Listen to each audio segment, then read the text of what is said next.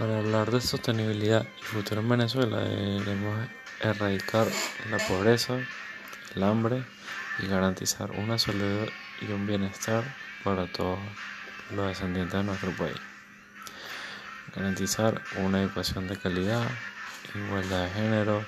agua limpia y saneada, una energía accesible y no contaminante, trabajo decente que nos permita un crecimiento económico importante y adecuar la industria en innovación e infraestructura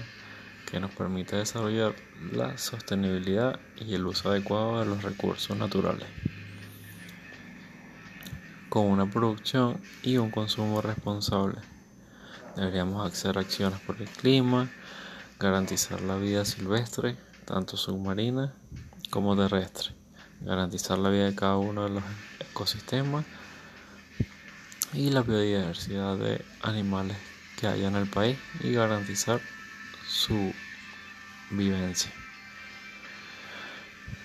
Todo esto va de la mano de las instituciones, garantizando paz, justicia e instituciones sólidas, libres de